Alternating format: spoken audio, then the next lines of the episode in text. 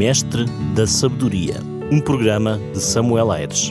Descubra princípios de sabedoria com o Mestre dos Mestres, Jesus.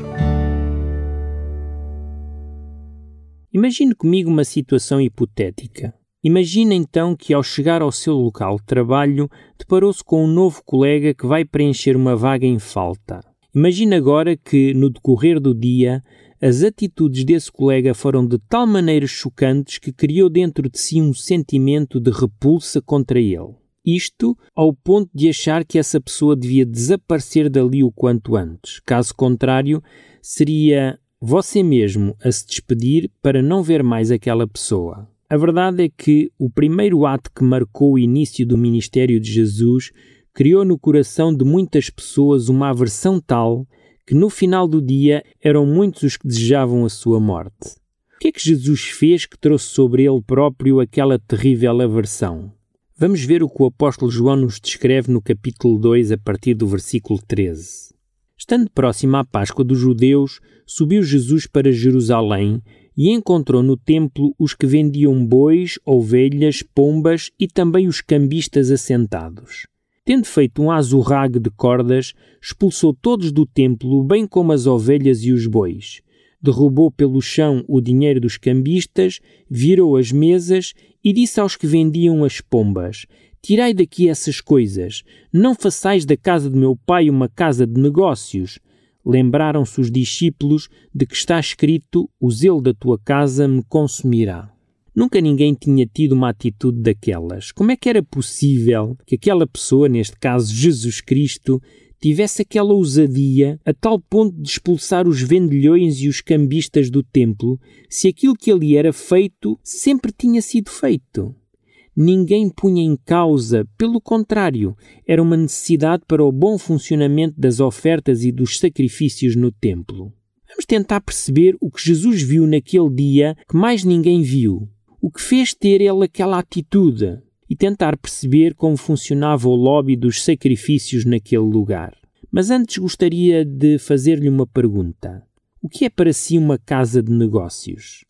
Repare que esta frase foi usada por Jesus para classificar o que aqueles homens faziam no santuário. O que é então uma casa de negócios? Uma casa de negócios é onde eu posso comprar e vender alguma coisa. É também um lugar onde eu obtenho aquilo pelo qual trabalhei. Uma casa de negócios é onde eu obtenho o que mereço e recebo o que tenho direito. Uma casa de negócios é um lugar impróprio para uma igreja. E por que é impróprio? É impróprio, pois a igreja deve ser uma loja de dádivas e não um tipo de lugar onde eu compro dádivas. Deus não quer que a sua igreja seja uma casa de negócios. Consideremos então o que Jesus viu quando ali entrou, que mais ninguém conseguiu ver. Jesus viu ali mercadores que vendiam carneiros, bois, pombas e outros animais. Viu também um grupo de cambistas que ajudavam as pessoas a comprar e a vender trocando-lhes o dinheiro. E finalmente Jesus viu os líderes religiosos que serviam a Deus em benefício próprio. Como assim em benefício próprio? Poderá o prezado ouvinte perguntar. Repare, nos dias de Jesus o cargo de sumo sacerdote poderia ser obtido comprando por muito dinheiro. Isso certamente não era o que Deus queria, mas a realidade é que o sumo sacerdote agora teria de recuperar o dinheiro investido e, para tal, fazia um acordo com os cambistas e com os vendedores. Ele recebia uma certa percentagem nos negócios deles e, com isso, amortizava a sua dívida. E, em contrapartida, eles podiam fazer o seu comércio nas instalações do templo. Assim, a religião havia se tornado muito corrupta. Mas consideremos ainda os outros dois protagonistas desta cena, os cambistas e os vendedores. Na época de Jesus, oficialmente havia a moeda do templo uma moeda constituída por 97% de prata pura, cunhada na cidade de Tiro.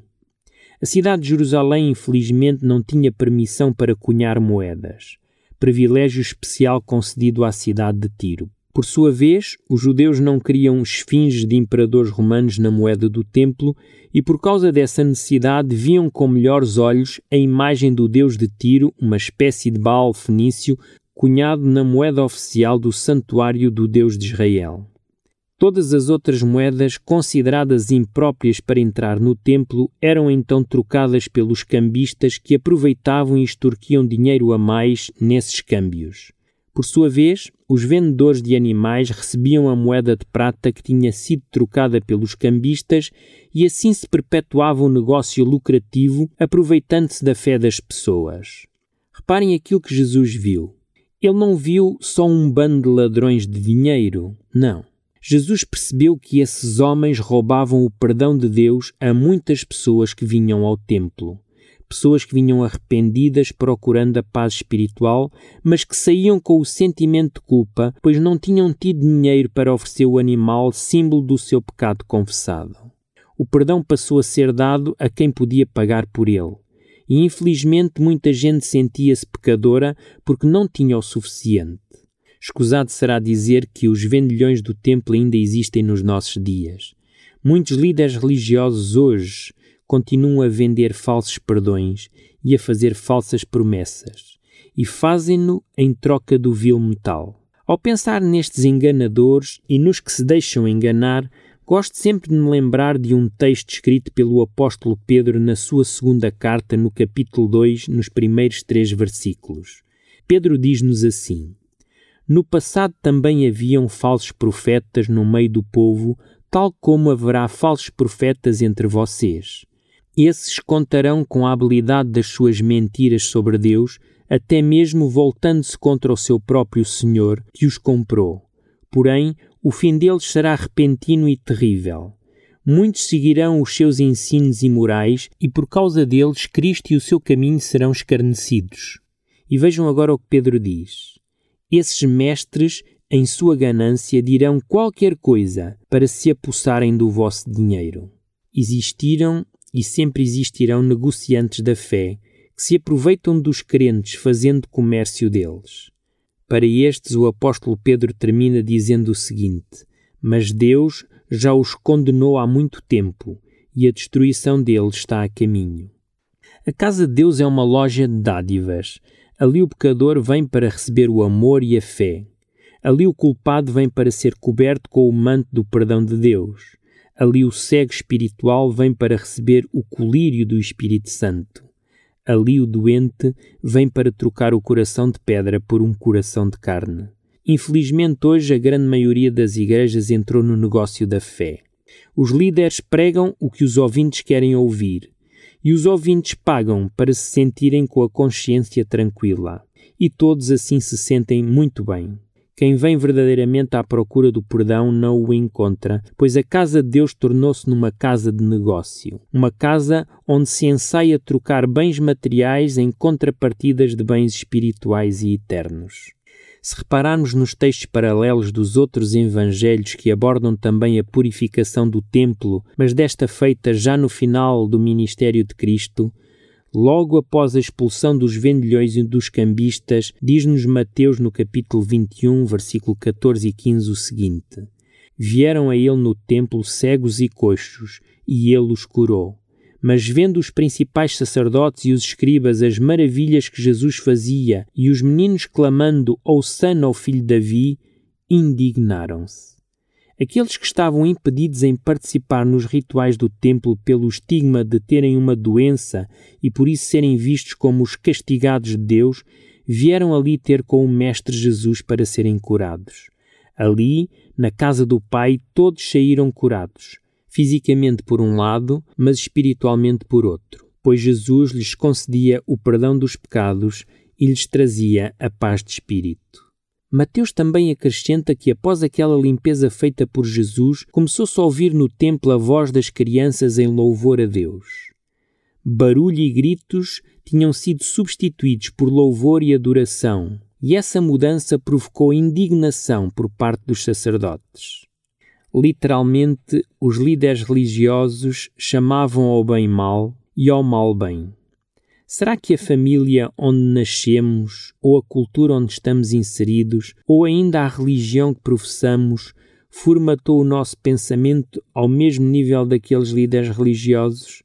Será que eu e o meu amigo ouvinte ou a minha amiga ouvinte também já estamos afetados ao ponto de aceitarmos o que está errado e rejeitarmos o que é certo e verdadeiro?